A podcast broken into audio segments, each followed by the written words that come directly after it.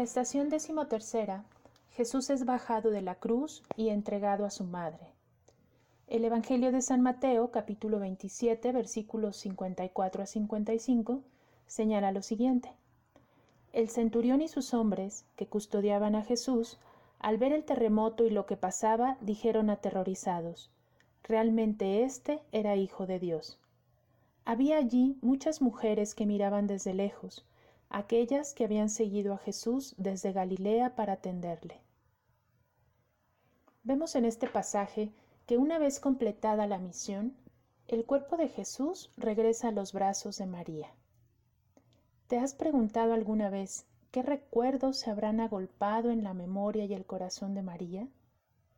¿Qué pensamientos habrán reconfortado su corazón en ese momento en el que también fue traspasado por el dolor? La estación nos invita a reflexionar sobre las ocasiones de desamparo, de dolor, de pérdida o desesperanza en nuestras vidas. ¿Cómo las hemos afrontado? ¿Hay un espacio para Jesús y María como modelos de obediencia y fortaleza? ¿Nos hemos detenido a reflexionar sobre su ejemplo de entrega y amor? ¿Nos hemos dejado acompañar por otras personas, como las mujeres y los seguidores de Jesús, junto a la cruz? En estos días que corren y sus circunstancias adversas, hemos experimentado quizá la pérdida de un ser querido, un familiar, un amigo o un conocido.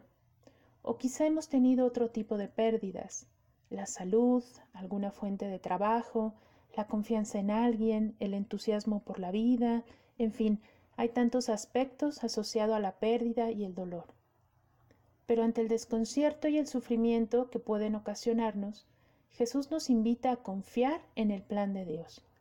Nos muestra que, aun en los momentos más difíciles o terribles, no estamos solos, y nos hace un regalo más a los pies de la cruz, que es María su Madre. Jesús, el justo, Dios hecho hombre, vuelve a los brazos de su Madre amorosa. Busquemos también nosotros el abrazo de María. ¿Qué te preocupa hoy? ¿Qué aspectos te afligen o te quitan la paz? ¿Qué pérdidas experimentas? Ahí, en el centro del dolor, déjate reconfortar por María.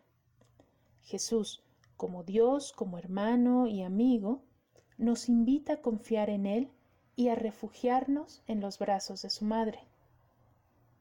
Finalmente, también cabe preguntarnos si hemos sido empáticos y solidarios ante la pena de quienes nos rodean. ¿Hemos sido un refugio, una mano amiga, alguien que sabe escuchar? Pongámonos pues en manos de Dios, pidamos su fortaleza, su amor y su guía en los momentos de adversidad.